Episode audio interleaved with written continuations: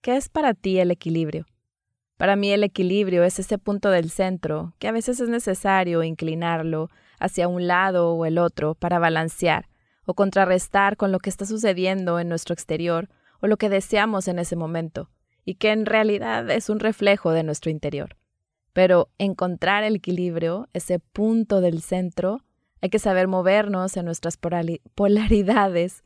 A veces estaremos de un lado o a veces del otro, pero siempre en constante movimiento. Creo que eso es un punto clave. Si te detienes por mucho tiempo, te puedes llegar a estancar y nunca encontrarlo. Hola, mi nombre es Silvia Aguilar. Bienvenidos a Despierta, el podcast donde hablaremos sobre herramientas que te ayuden en tu despertar, a dejarte ser 100% tú para manifestar eso que siempre has querido en tu vida, disfrutarla y darle al mundo ese regalo que solo tú le puedes dar. Como cuando te subes a la bici para avanzar, hay que salir del equilibrio. La fuerza tiene que ser para avanzar. Hay un desbalance, desequilibrio ahí. Y una vez que estás en movimiento, encuentras este equilibrio. Si te quedas parado por mucho tiempo con los pies en los pedales, la bici definitivamente se va a caer. Así en nuestra vida. Creo que en vez de estar buscando únicamente el equilibrio, no basta solamente eso, sino que hay que combinarlo con nuestras prioridades. Si tú quieres avanzar en un proyecto, por ejemplo, quizás momento en que quieras comunicárselo a las personas cercanas a ti, porque en ese tiempo estarás pues quizá menos disponible para ellos en tiempo y forma y dedicándole más tiempo a ese proyecto. Ese es el pedaleo para echar a andar ese proyecto y una vez que esté en movimiento, podrás regresar a tener más tiempo con tu familia, porque ese proyecto está en equilibrio. Y bueno, si eres emprendedor, sabrás que esos momentos van y vienen constantemente para poder seguir con ese crecimiento.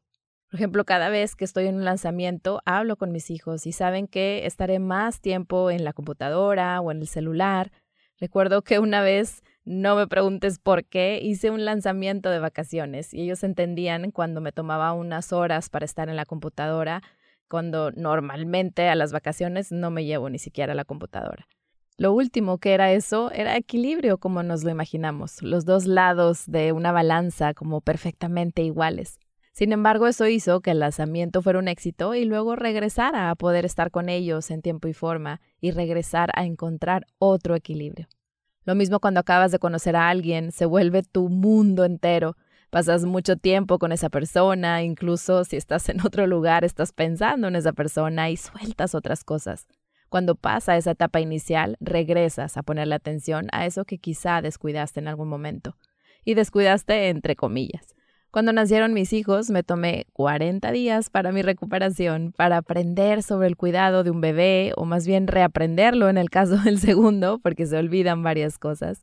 Ese tiempo también para atenderlo, porque pues depende 100% del cuidado de adultos cuando están recién nacidos. Y una vez que mi cuerpo entró en balance, pude reincorporarme a mis actividades con prioridades obviamente diferentes y mi equilibrio cambió de forma, o como era antes de que nacieran.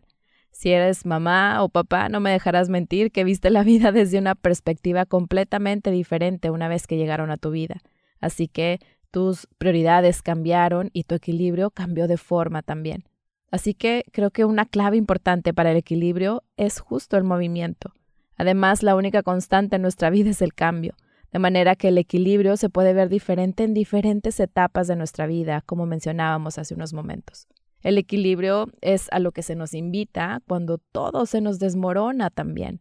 Se desmorona porque quizá no hubo equilibrio en nuestra vida o nos quedamos en un mismo lugar por mucho tiempo y no recalculamos estas prioridades para regresar a este equilibrio. Y si no respondemos a ese cambio que se requería en su momento, con ese cambio de prioridades para restablecer ese equilibrio, pues nos encontramos en desbalance, ya sea estancados o en un lugar donde no queríamos estar. Pero siempre se puede recalcular, priorizar cosas diferentes y regresar a ese equilibrio.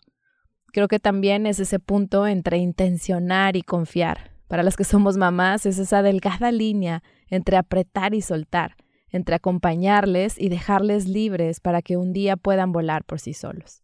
En fin, el equilibrio en nuestra vida creo que requiere de estar presentes para saber cuándo cambiar de prioridad y regresar a ese equilibrio que anhelamos.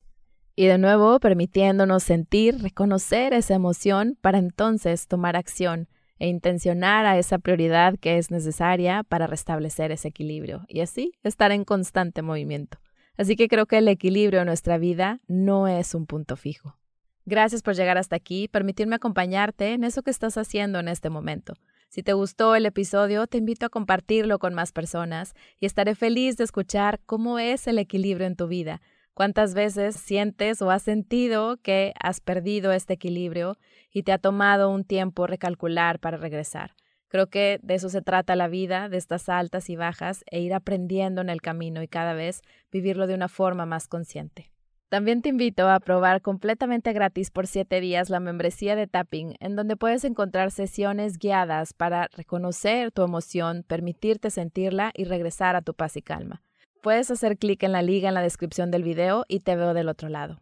Sienta el poder que sientes dentro de ti mismo, sabiendo que todo lo que necesitas está dentro de ti ahora para hacer tus sueños realidad. Comprométete a amar el proceso y saber que todo es posible cuando estás presente, hoy, aquí y ahora, sabiendo que tienes infinitas posibilidades siempre que elijas en este momento abrirte al amor y abrazar tu poder. Nos vemos en el próximo episodio de Despierta y te deseo un día pleno y lleno de gratitud.